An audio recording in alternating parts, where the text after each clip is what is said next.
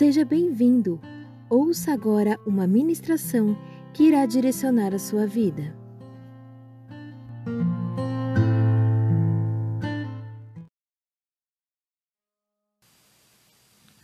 Êxodo capítulo 14. Uma das coisas que, que veio ao meu coração esses dias, amados, e que eu quero compartilhar com vocês, é que nós temos que entender que existem situações é, que Deus ele ele não usa, mas sim se utiliza. Eu vejo que há uma diferença entre usar e se utilizar. Quando a gente fala usar, nós estamos dizendo que foi Deus que causou tal situação. Agora, quando nós falamos de se utilizar, significa que não foi Deus que de repente causou aquilo, mas Deus ele de repente se utiliza daquilo. E nós precisamos entender isso, porque eu vejo o seguinte, as pessoas às vezes elas estão pedindo muito e orando muito a Deus para que as coisas passem logo, para que as coisas se resolvam logo. E isso é normal de qualquer ser humano, nós somos assim mesmo, não é verdade? Diante de situações, a gente quer que aquela situação termine, a gente, a gente quer que aquela situação ela acabe.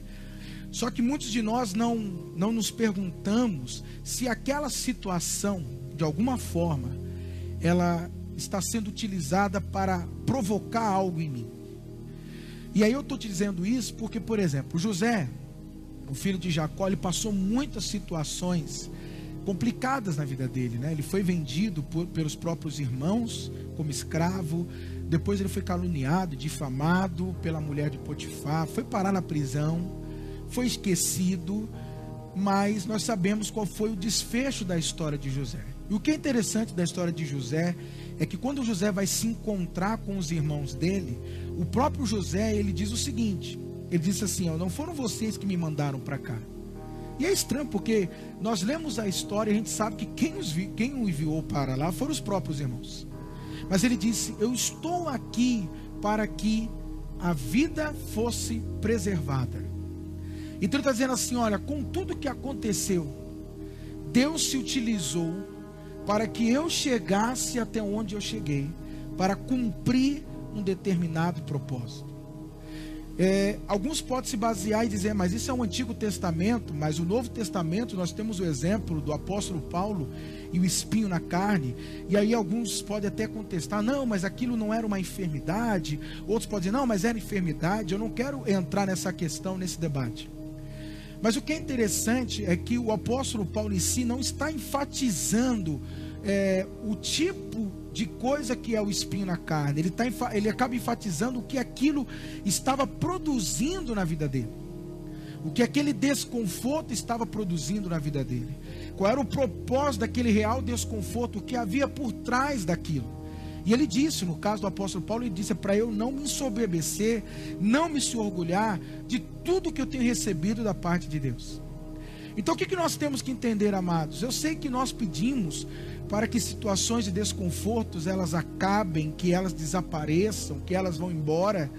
Mas nós devemos entender que de alguma forma Deus se utiliza dessas situações para produzir algo em nós ou de repente para interromper algumas coisas em nós.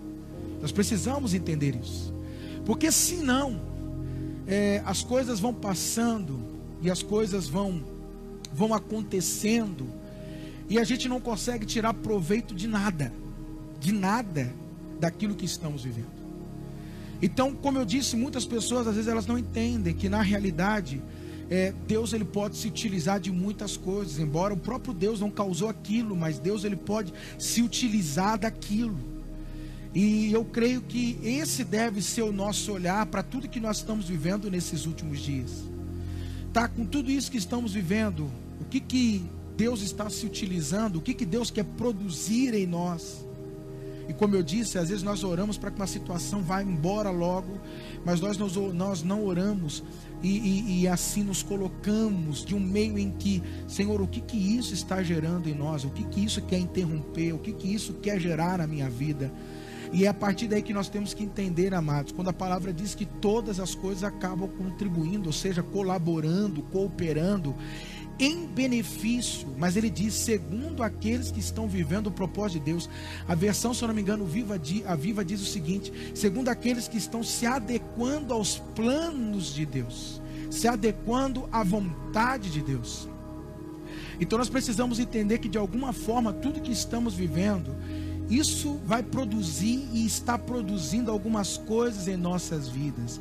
Isso também de alguma forma, amados, está manifestando algumas coisas também e revelando algumas coisas que até então estavam encobertas. É como a própria palavra diz sobre a prova da nossa fé. Quando diz a prova da nossa fé, ele está dizendo sobre a nossa fé, ela ser é, colocada dentro de um, de um é, digamos assim, dentro de um equipamento, né, uma tomografia, e ele ali vai ser revelado que real, realmente se encontra nas profundezas. Quando a gente fala de prova, você já deve ter feito alguma prova e você sabe que uma prova nada mais é do que o teste do seu conhecimento. Nada mais é do que isso. Então, quando você faz a prova, a prova está testando, colocando em prova o teu conhecimento adquirido. Então, nós temos que entender que, de alguma forma, tudo isso que nós estamos vivendo é um tempo em que muitas coisas começam a ser reveladas nós começamos a conhecer pessoas de um modo como não conhecemos, a gente começa a se conhecer de um modo que nós não conhecemos, e sabe que o que eu entendo mais do que nunca?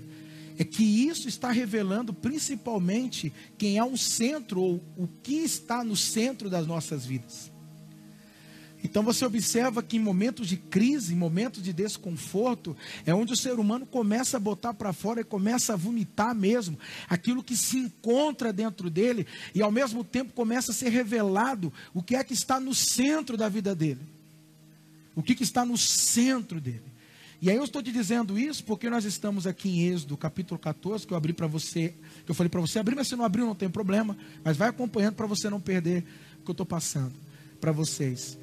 E quando nós falamos disso, do centro, e eu disse aqui de Êxodo 14, nós estamos falando sobre o início do processo de toda a libertação do povo de Israel, saindo do Egito, e aí eles iriam sair do Egito para entrar no deserto, seguindo para a terra prometida.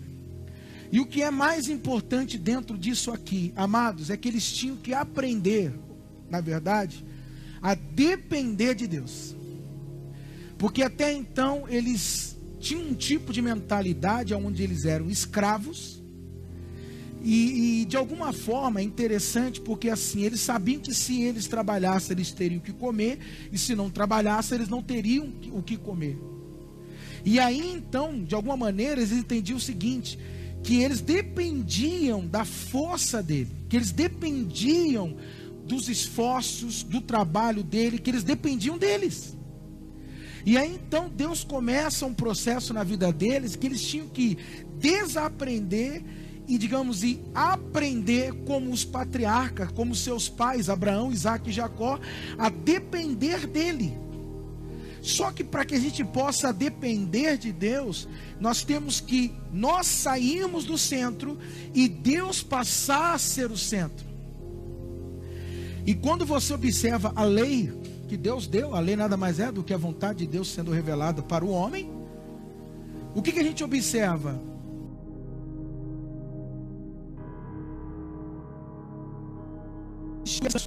descanso, né? Que eles tinham que trabalhar seis anos e até descansar no sétimo ano. Mas o que, que era interessante que no, no último ano Deus ele mandaria uma colheita, digamos uma uma colheita a mais para que eles pudessem colher no último ano uma quantidade que daria para eles passarem o sétimo ano em paz e em tranquilidade e voltar a plantar novamente, a trabalhar no primeiro ano. Mas por que isso? Para que eles pudessem aprender que não é na força dos braços deles, mas sim na dependência e no favor de Deus sobre a vida deles. E amados, eu acho que nós temos que entender isso como igreja, irmãos que as coisas não vão se conduzir na força do nosso braço, mas que nós temos que aprender mais do que nunca a depender do nosso Pai, a depender dele e a colocá-lo como centro de nossas vidas. Por mais que você trabalhe, por mais que você tenha força para trabalhar, por mais que você tenha, nós não podemos negar que todos os benefícios e o favor de Deus é que está sobre nós. E é isso que de fato nos sustenta, amados. É isso que nos sustenta. Então, quando eu digo isso, é o que eu estou dizendo, esse momento está revelando muitas coisas para nós. Está fazendo um diagnóstico e da gente observar realmente quem é que está no centro das nossas vidas. Quem é que a gente de quem que nós estamos dependendo. E isso é muito importante. E aí então Êxodo capítulo 14 fala do momento em que o povo é, a última praga acontece, as dez pragas, e nós sabemos que a última praga é a morte dos primogênitos. E aí Deus dá a ordem para o povo ficar em casa e celebrar a Páscoa. E aí então, passado isso, é, Faraó então dá para eles, liberam eles e falam: vão embora. E eles vão embora. Todo mundo pega suas coisinhas, os que tinham, as coisinhas que tinham, e eles vão rumo à terra prometida. Na verdade, eles não, eles não estão indo rumo a uma terra, irmãos.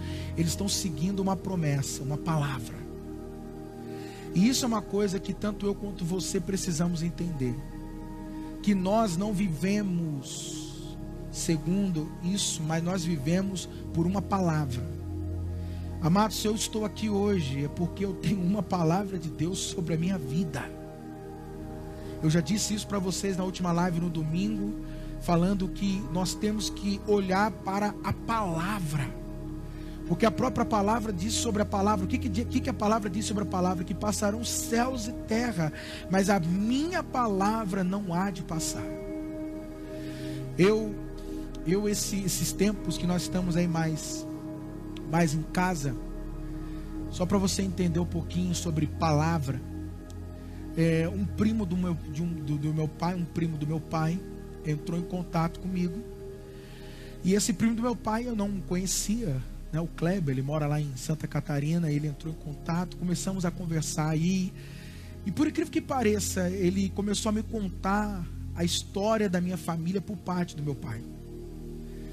Meus amados, você não sabe como é que isso me alegrou nesses dias. Como que eu me alegrei nesses dias. Ao conhecer um pouco mais da história é, da família por parte de pai. Até porque eu tive meu pai até os meus 15 anos. Meu pai faleceu com 39. E vamos dizer assim, na, naquela fase está começando né, a amadurecer, entrando na fase adulta. Foi o momento que eu perdi meu pai. Então eu não era tão interessado por algumas coisas que hoje eu sou. E aí então eu perguntei para ele, e essa foi minha pergunta. Eu falei assim: O Kleber, mas você pode me falar quem foi a primeira cristã da nossa família? Quem foi o primeiro crente da nossa família? E aí então ele me mandou uma foto de uma senhora negra. E, e ele disse: Olha, essa aqui é a Amélia Farias. E ela é a sua tataravó. Ela é enfermeira, ela trabalhava da penitenciária em Bangu. E até onde a gente sabe, ela foi a primeira crente da família. Ela era da quinta igreja presbiteriana independente no Rio de Janeiro, acho que é no Rio de Janeiro mesmo, e, é, na Praça do Carmo. E aí quando ele me falou isso, irmãos, é, amados, me veio uma certeza no meu coração tão grande, tão grande de que eu entendi por que eu estou aqui hoje. E vocês não sabem, eu comecei a vasculhar. E eu comecei a conhecer parte dessa família que até agora né, não conhecia. E o próprio irmão do Kleber é pastor, descobri um outro primo do meu pai que é diácono, descobri um outro que é presbítero, vi umas primas do meu pai que, que são pastores, que ministram na igreja. E eu comecei a ver que é uma família toda cristã, toda serve a Deus. Mas eu entendi uma coisa, uma coisa que eu já tinha, digamos, uma suspeita, mas eu passei a ter a convicção. Eu tenho certeza que Deus deu uma promessa para minha tataravó. E por incrível que pareça, amados, se passam, estão se passando anos, gerações, né? Quantos que já morreram, quantos que estão agora vivos. Mas observa que eu creio que a palavra que Deus liberou para ela e para a família dela está se cumprindo até hoje. Hoje o tataraneto dela está aqui, falando da palavra, pregando, alcançando pessoas. Quantas pessoas que através do ministério estão se chegando a Cristo, estão se chegando a Deus. E não só eu, mas quantos descendentes dela que estão servindo a Deus. Mas deixa eu ter conta de uma palavra. Então o que, que nós temos que entender, irmãos? Que pode passar o que for, mas a palavra, a palavra permanecerá. Permanecerá. E esse povo só saiu da onde saiu, porque eles tinham a palavra. A quem Deus havia liberado ao pai deles, Abraão, dizendo que daria à descendência de Abraão uma terra. Então, amados, o que nós temos que entender que pode acontecer o que aconteça, mas Deus tem um compromisso com aquilo que ele declarou sobre a humanidade e aquilo que ele declarou para cada um de nós. Esse povo viveu tempos difíceis, viveu tudo aquilo, mas Deus se lembrou. Eu tenho uma aliança.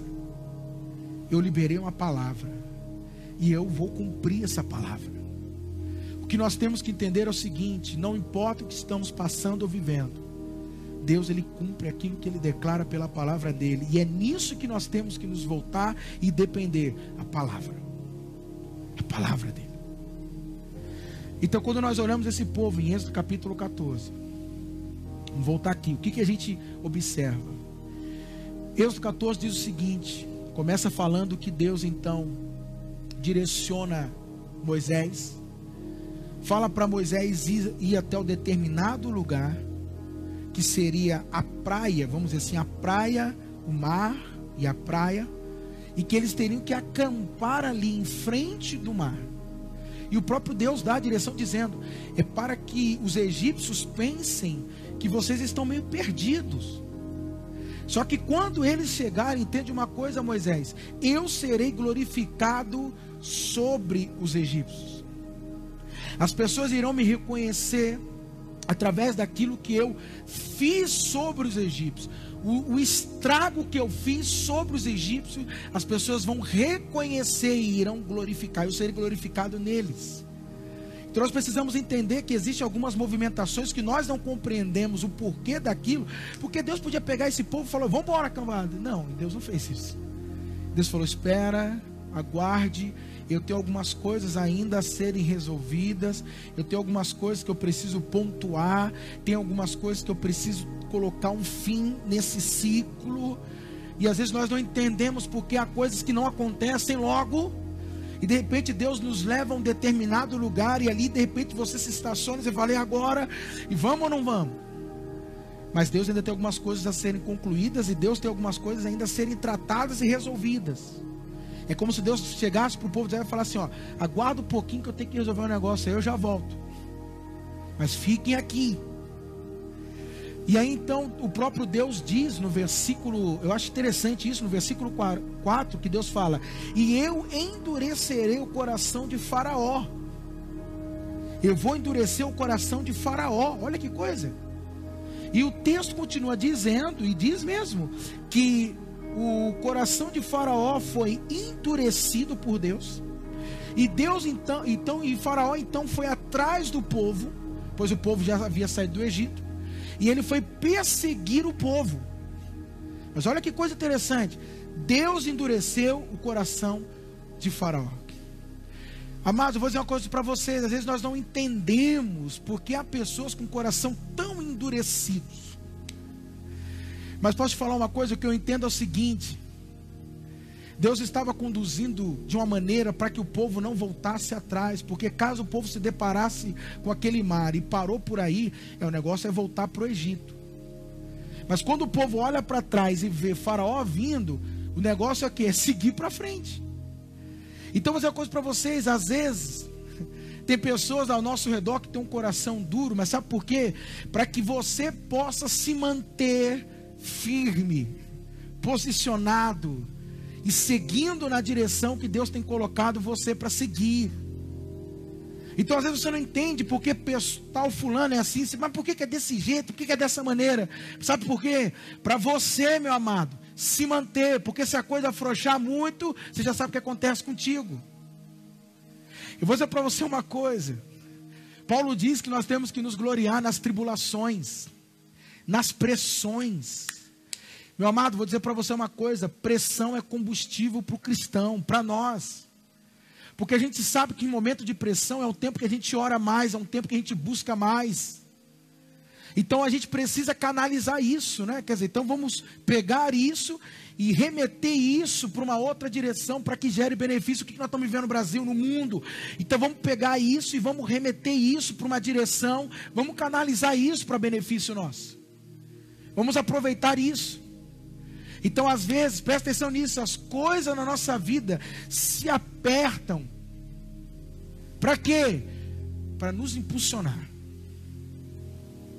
Para não fazer a gente regredir, voltar atrás, retroceder, mas seguir adiante. Presta atenção. E aí então o que aconteceu? faraó pega o exército, sai com o teu exército atrás do povo. O povo está diante do mar. Diante ali do mar. E de repente, amados, quando o povo olha para trás, quem é que está vindo? Faraó. O que é interessante é o seguinte, é que parecia que as coisas estavam fluindo muito bem. Não é verdade? As dez pragas foram liberadas, morreram lá os primogênitos, quer dizer, a coisa agora vai, estamos tranquilos e vamos nos conduzir, as coisas estão fluindo. Mas de repente, eles se encontram num beco sem saída. Não sei se isso já aconteceu contigo. De parece que agora as coisas estão andando, as coisas estão fluindo, agora a coisa vai caminhar. E de repente você se depara mar egípcios. E se você um dia pudesse ver aonde era a localização que eles estavam, era um despinhadeiro, digamos assim, montanhas. Então eles não tinham para onde correr era o mar, aquele, né, aquelas montanhas, e atrás vinham os egípcios. Digamos assim, eles ficaram num beco sem saída. O que, que nós vamos fazer? Em que direção nós vamos seguir? Eles ficaram sem saber o que fazer diante daquilo, diante de, daquilo. E aí eles começam a questionar. Eles começam a questionar, mas isso eu falar depois. Mas eles começam a questionar. E sabe o que é interessante? É que quando eles começam a questionar, Moisés então dá uma resposta para eles. E o que é interessante, irmãos? Que, queridos, que essas, essa resposta que Moisés dá, você consegue perceber que no meio daquilo ali, existem, digamos assim, quatro grupos de tipos de pessoas. Quando a situação aperta, quando nós não temos o que fazer, nós não sabemos que decisão tomar.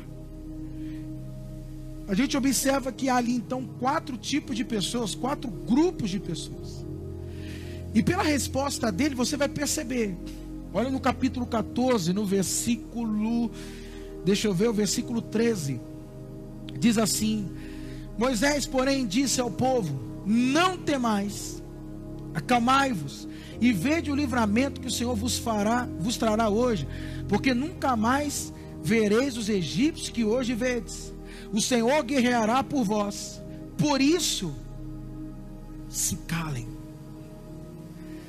Pela resposta que Moisés dá, a gente consegue ver esses quatro tipos de grupos. Não sei se você consegue identificar, mas posturas de pessoas.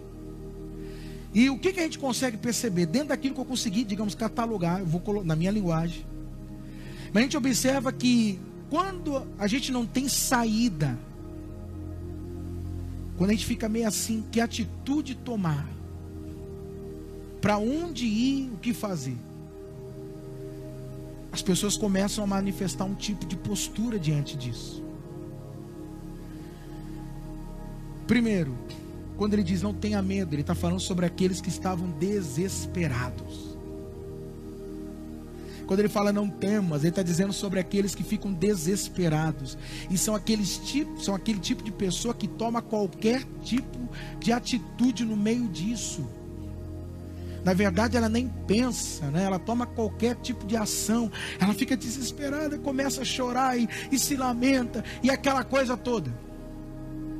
Então, quando ele diz assim, ó, não temas, Não tenham medo. Ele está se dirigindo a tipo de pessoas que estão desesperadas diante dessa situação. E eu não sei se é assim que você está no meio de, disso tudo. Desesperado, com medo, pensando que vai faltar, o que não vai faltar, eu não sei. Mas de repente essa palavra cabe para você no meio disso tudo. Existe um outro tipo de gente que são os desistentes. Os desistentes. Como é que a gente sabe? Porque ele disse o quê? Ele falou para esse povo: vocês nunca mais verão esses egípcios. Hoje será o último dia que vocês vão ver eles, porque vocês não vão voltar lá mais. Vocês não vão voltar mais para lá. Em outras palavras, ele está dizendo: esqueça as coisas que ficaram para trás. Porque tem alguns irmãos que já começam a desistir mesmo, né? É, não tem mais jeito, é, tem jeito mesmo não. Sabe, começa de alguma forma a se lamentar da situação e, e não consegue olhar para tudo que vê com um certo olhar de otimismo e principalmente de fé. Mas olha como uma pessoa desistente, pessimista, e ele está dizendo: não, vocês não vão voltar para nós. Não, não, não, não, nem pense em desistir. Nem pense em largar a mão, porque para lá vocês não voltam mais. O terceiro tipo de gente, aí é aquele mais violento, porque você vê que ele fala assim: o Senhor lutará por vocês, vocês não vão colocar as mãos em nada. Então, de repente, tem aqueles que no meio daquela discussão pensou o quê? Vamos pegar em armas, pega em, armas. Que eles tinham era enxada, era isso que eles tinham. Pega as enxadas, vamos enfrentar eles. Mas ele disse: Não, não, não, não, nessa situação não adianta, vamos para cima e tem que ir. Não, não, não, não, não, não. O Senhor lutará por vós. Você tem que entender quem é que luta por você. Você tem que entender quem é que está no controle da tua vida, quem é que governa a tua vida. Se você se rendeu a, a Ele, saiba que é Ele que governa a tua vida. Amém. Amém. Você está sobre o governo do Altíssimo, governo de Deus. Amém. Então ele está dizendo para esse tipo de gente que vamos, tem que. O Senhor luta por vocês. E por último, sabe com quem ele está tratando? com os murmuradores e os reclamadores. E como é que você sabe, pastor? Eu sei porque nesse momento que ele declara no fim, a minha versão diz: calem-se. Talvez a sua pode dizer de uma outra maneira, mas uma coisa é quando ele fala, ele está falando para que as pessoas se calem. E o impressionante que nesse momento que nós estamos vivendo, o que, que nós estamos mais vendo? As pessoas reclamando, murmurando.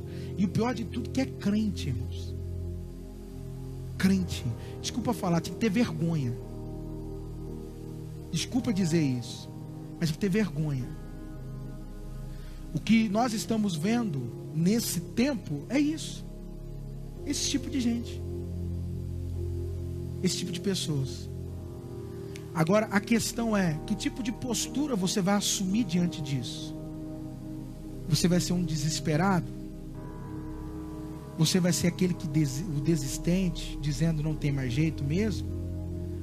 Você vai ser o violento que está nem aí, vamos para cima? Ou você vai ser um murmurador? Que fica espalhando, porque o murmurador é isso, espalhando más notícias por aí. Que tipo de gente que você vai, vai ser reclamando? Que tipo de postura você vai adotar? Ou você já está adotando uma dessas posturas? Mas eu vou te dizer uma coisa. Que a gente observa é que esse povo chegou diante de um beco sem saída. É o que aconteceu. E de repente, se você estivesse lá, você estaria no mesmo questionamento que o Brasil está hoje. De repente, se você estivesse no meio daquela, daquele, daquela população, daquele povo, a gente fizesse um censo, e alguns ali falasse, alguns poderiam propor: vamos fazer o seguinte, eles estão vindo atrás dos egípcios, vamos nos jogar ao mar e vamos nadar. Vamos nadar. O mar está aí, vamos nadar. E aí alguns pensariam: é, mas se a gente nadar, como é que ficam os idosos? As crianças, mulheres, ou aqueles que não sabem nadar, eles vão morrer, vão morrer afogados.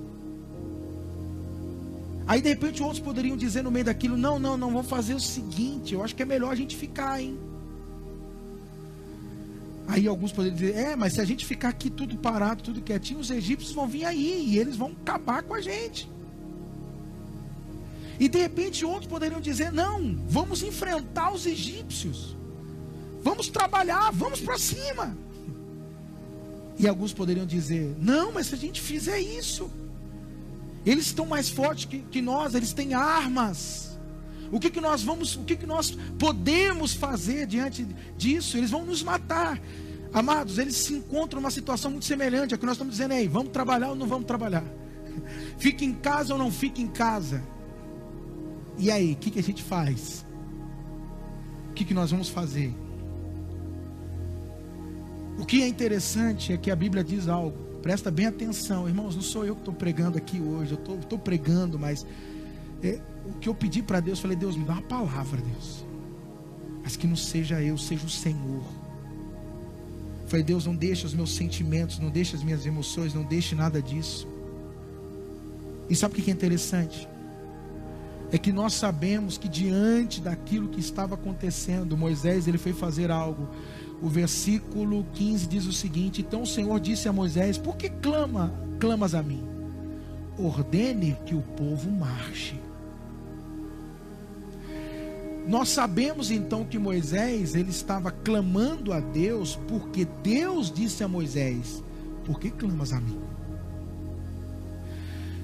Deixa eu te falar uma coisa. Eu aprendi uma coisa com o pastor Jaime, quando eu estava começando o ministério. Existem duas, tem duas coisas que ficou muito guardado no meu coração. Quando ele fala sobre fundamentos, e ele dava muito exemplo é, do prédio Banesp, e ele dizia assim: se vocês querem ser grandes, entendam, vocês precisam trabalhar os fundamentos. E o interessante é que no último domingo nós falamos sobre isso na nossa igreja aqui, sobre trabalhar os fundamentos. Como é que trabalha os fundamentos? Praticando os fundamentos. Porque na hora que a crise vir, nós vamos nos manter de pé. Agora, tinha uma outra coisa que ele falava muito para a gente, isso eu guardei. Ele dizia, ele dizia muito assim: é melhor vocês errarem por excesso do que errar por não fazer. Traz isso para a sua vida hoje. E observa ele aqui, Moisés. O que, que Moisés fez? Moisés foi orar. Alguns podem dizer assim: é, tem hora que não é para orar, tem hora que é de agir. Sim, eu até concordo. É coerente, logicamente, tá certo. Só que para você não errar na tua ação, eu tenho aprendido muito sobre isso. Gaste tempo em oração. Vou repetir: se você não quer errar a tua ação, gaste tempo em oração. E eu sou um tipo de gente assim hoje em dia, irmãos, que eu passo hora, Deus, tem certeza, Deus, e eu volto, Senhor, é isso mesmo. Porque eu prefiro errar por excesso de orar, irmãos, do que não orar como eu deveria ter orado e agir de um modo errado. O que, que Moisés fez? O que, que a gente faz? Pula no mar, fica parado, ou a gente? Moisés foi orar. E é isso que eu quero chamar a tua atenção nesse tempo. O que, que nós temos que fazer? Ore. Vai orar. Se você ainda não entendeu o que, que Deus falou com você, às vezes Deus já até falou, mas você não está entendendo, então você fala, Senhor, fala. E eu creio que Deus está falando contigo agora, meu amado. Se você crê. Eu creio que Deus está falando. Então, de repente, agora Deus está falando isso com você. Deus está dizendo, ó. Deus já está te dando a resposta, mas é melhor você insistir mesmo. Ore mesmo. Ore. Ore. E fala para ele, fala, pai, eu não estou entendendo não, pai. É, é isso. Me ilumina. Uma coisa que é maravilhosa que a oração faz é que a oração ela traz sobriedade. Não sei se você já percebeu, você tá, às vezes você está muito ali nervoso, você está muito ansioso, você começa a orar. E você começa a perceber que os seus sentimentos, os seus pensamentos começam a ser colocados no seu devido lugar. A oração nos organiza. É na oração que você vai ouvir a Deus.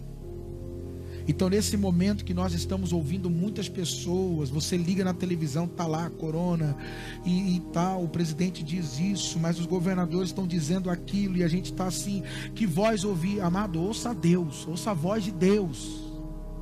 Mas como que eu faço? Desliga tudo e vai orar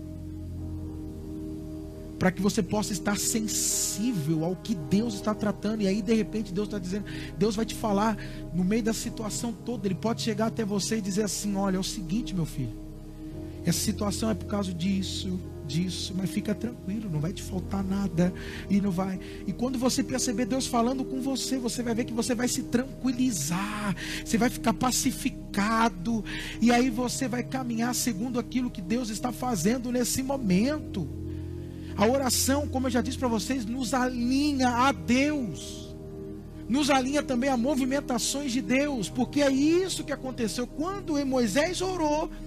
Moisés entendeu qual era a próxima movimentação de Deus, então Deus disse: manda o povo marchar. Só que a questão é, antes de eu, de eu chegar ao ponto que eu quero tratar, tá bom. Se você é alguém que diz que ouve a Deus, se Deus então chegar para você e disser assim, sai e vai trabalhar, você vai trabalhar? E dependendo das consequências que isso pode trazer, você vai ouvir a Deus ou você vai dar atenção a tudo que tem se falado se acontecer se nós que trabalhar. Tá bom, agora se Deus chegar para você e falar assim: fique em casa, você vai ficar em casa?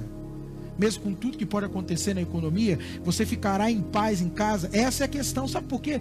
Eu tenho percebido uma coisa: que nós, irmãos, nós queremos é trabalhar a palavra, mas nós não permitimos que a palavra seja trabalhada em nós. Então, para esse momento que nós estamos vivendo, alguns podem chegar e dizer assim: não, porque a palavra diz que praga alguma chegará à tua tenda. Olha a gente querendo trabalhar a palavra ao nosso favor. Deu para entender? Então a questão é: você vai permitir a palavra trabalhar em você, independente das suas convicções, dependente dos seus achismos, porque nós estamos vivendo um tempo que todo mundo agora virou infectologista. Não é verdade? Todo mundo agora é economista. Então, assim, né? Todo mundo entende tudo agora. Todo mundo virou médico e todo mundo virou economista. Não é verdade? Então nós estamos agora, não, tem que, tem que não, porque às vezes que virou, todo mundo agora é isso, é que mais você vê. Ok, você pode ser o que você quiser aí, né, meu filho? Mas é o seguinte, e a palavra, como é que fica? Então nós temos que estar aberto àquilo. Por que, que eu estou dizendo isso? Porque Deus deu uma direção para Moisés que, se você observar, é um absurdo. Manda o povo marchar. Marchar para onde, Deus? Para frente, filho, avança. Mas está o mar. Eu estou dizendo para avançar. E aí é que está a questão agora. Se Moisés não tivesse orado, de repente ele não tinha entendido ainda, como ele não, não entendeu. E ele não sabia que tinha que avançar. Mas entenda uma coisa: lá no meio, e aí? Se joga ao mar, fica ou enfrenta os egípcios? Posso falar uma coisa? Presta bem atenção. Nós temos, podemos ter algumas opções. E vou te falar, são opções até lógicas e sensatas. Mas, meu amado, posso te falar uma coisa? eu creio que nenhuma dessas opções é a opção de Deus. Eu tenho certeza. E é essa opção que eu e você temos que buscar. Sabe por quê? Porque alguns poderiam dizer, aí, vamos se jogar ao mar? Vamos ficar aqui parado? Ou vamos tentar enfrentar os egípcios? Deus veio e fez um novo caminho para eles passarem. Sabe o que eu digo para você? que nós temos que buscar qual é o novo caminho de Deus no meio disso tudo que nós temos vivendo. Sabe por quê? Porque Deus tem um caminho novo preparado para mim e para você, meu amado. Deus tem um caminho que os homens não pensaram ainda nesse caminho. O caminho era por, pelo mar. Ninguém imaginaria que esse seria o caminho, a opção que Deus tinha preparado para eles, para o povo deles, para o povo dele. Então alguns podem dizer, vamos trabalhar, outros podem dizer, não, fica em casa. E você diz, olha, o caminho que Deus me apresentou é esse. E eu vou seguir dentro desse caminho. Eu vou seguir dentro dessa direção, sabe por quê? Porque o próprio Deus disse: os meus caminhos são mais largos e mais altos do que os seus. Os meus pensamentos são mais altos que os seus pensamentos. Ou seja, vocês trabalham muitas possibilidades, vocês tentam trabalhar a lógica e vocês são seres maravilhosos. Vocês possuem uma mente maravilhosa. Vocês já conseguiram identificar como é que esse vírus trabalha, como ele trabalha, os sintomas. Vocês já criaram meios, vocês estão correndo atrás de vacinas, vocês estão correndo atrás disso tudo. Eu criei um ser maravilhoso, mesmo ser caído que é, vocês ainda são maravilhosos. Só que com tudo isso, vocês ainda são limitados. Porque nós não podemos esquecer, amados, que Deus, Ele olha tudo da eternidade. Nós estamos vendo o que é imediato, o que é aqui, o que é agora. E nós trabalhamos em cima de previsões. Então, se ficarmos, será assim, se trabalharmos, será daquele jeito. Mas Deus não trabalha com previsões. Deus não tem previsão, irmãos, porque Deus é eterno. Deus é eterno, é presente, é vindouro, é o mesmo ontem, hoje e amanhã será. Deus não trabalha com previsões, Deus é pontual. E se eu e você quisermos ser pontuais, também nós precisamos aqui, ó, seguir a direção que Deus dá a cada um de nós. Porque Deus quer que a gente avance. E Ele quer que no meio disso tudo Ele seja glorificado, de alguma forma Ele será glorificado no meio disso tudo. Como Ele disse, Moisés, eu serei glorificado. E aí você sabe que Moisés então se levantou um vento leste, um vento do oriente, ou seja, um vento contrário, não é verdade? Se levantou esse vento contrário. Às vezes situações contrárias se levantam, não é para interferir em você, mas é o que está à sua volta e tentando te atingir. Porque aquele vento contrário era benefício e estava em favor dos hebreus, mas não estava em favor dos egípcios. Fique em paz. Porque o que nós estamos vivendo, irmãos, isso está sendo revertido em favor para nós, para o povo dele, para a igreja dele. Mas esse vento é para quê? É para abrir caminhos você vai ver que vai abrir muitos caminhos. Caminhos estão sendo alargados, caminhos estão sendo abertos, possibilidades, irmãos, que Deus está criando para nós, é isso que eu vejo nesses dias. Que Deus está abrindo caminhos para nós e que nós vamos, vamos se criar muitas oportunidades e que muitos dos filhos deles, dele, muitos dos filhos dele vão se beneficiar de, disso. Então a questão não é que opção é melhor, a questão é qual é a opção que Deus nos dá.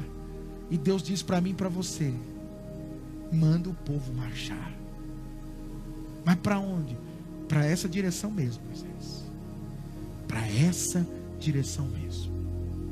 E o texto diz que Moisés então pega o cajado. E é lindo porque a minha versão diz que ele fere as águas. E as águas se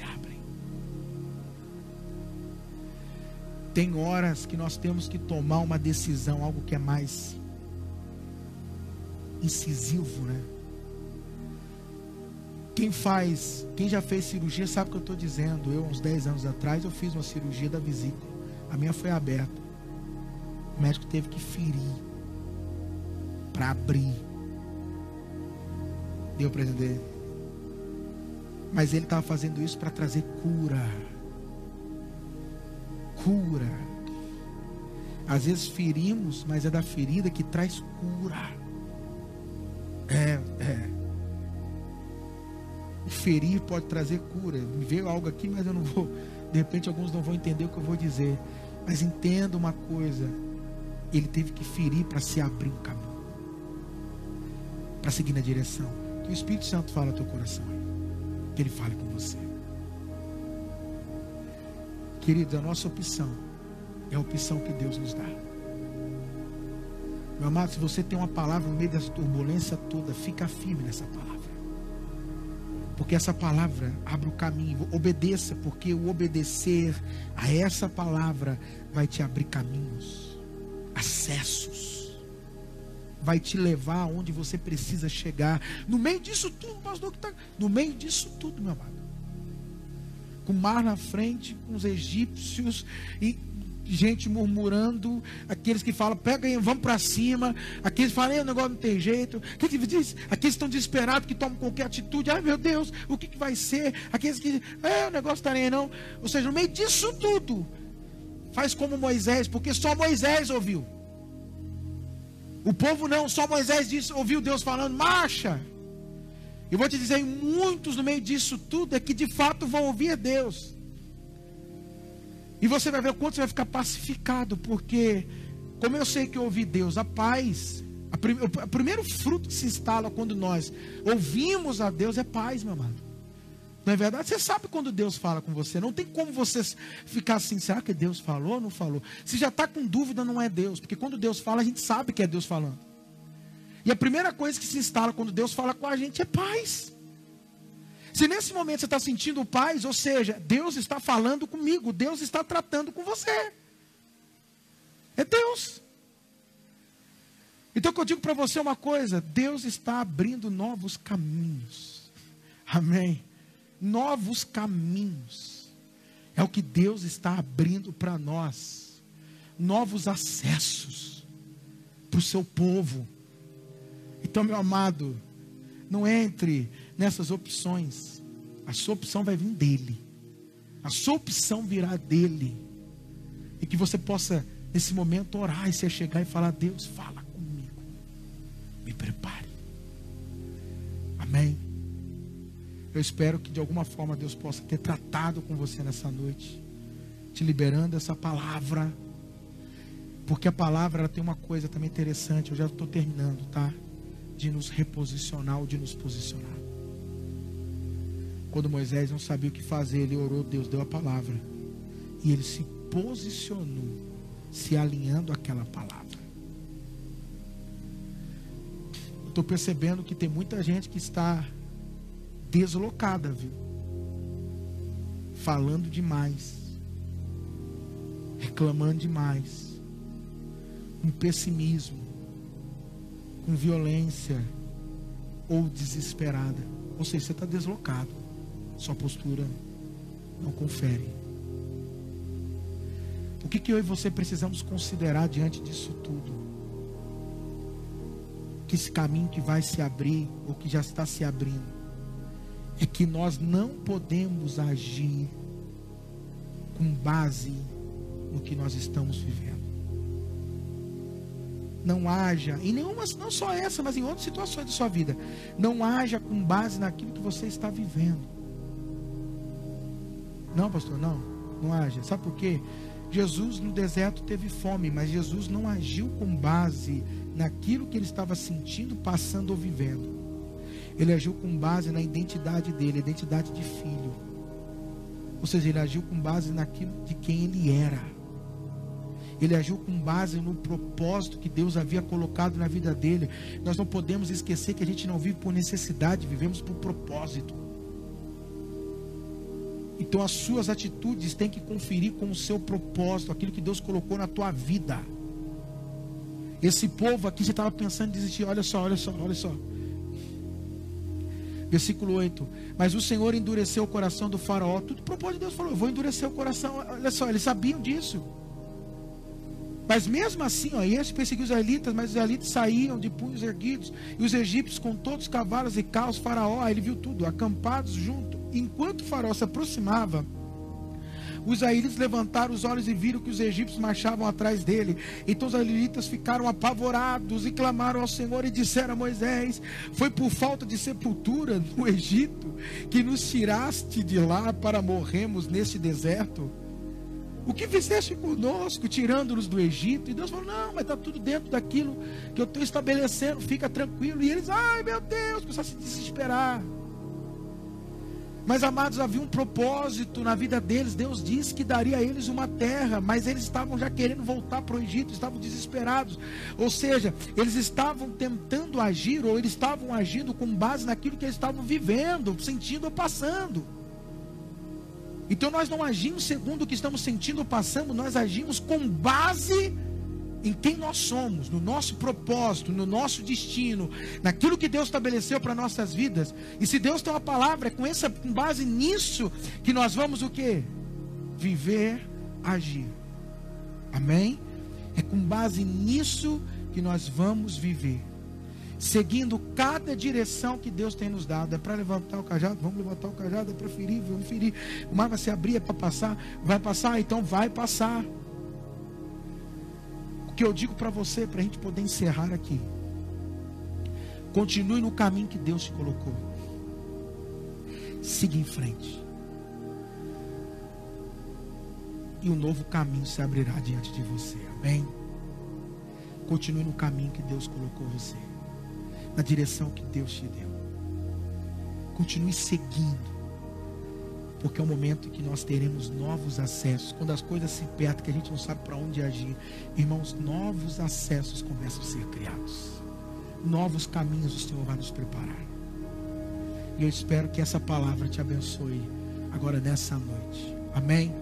Amém? Então que Deus possa te direcionar e que essa palavra te edifique, que essa palavra é, te exorte, quando exorte é te encoraje, mas que ela também te conforte em o nome de Jesus. Amém?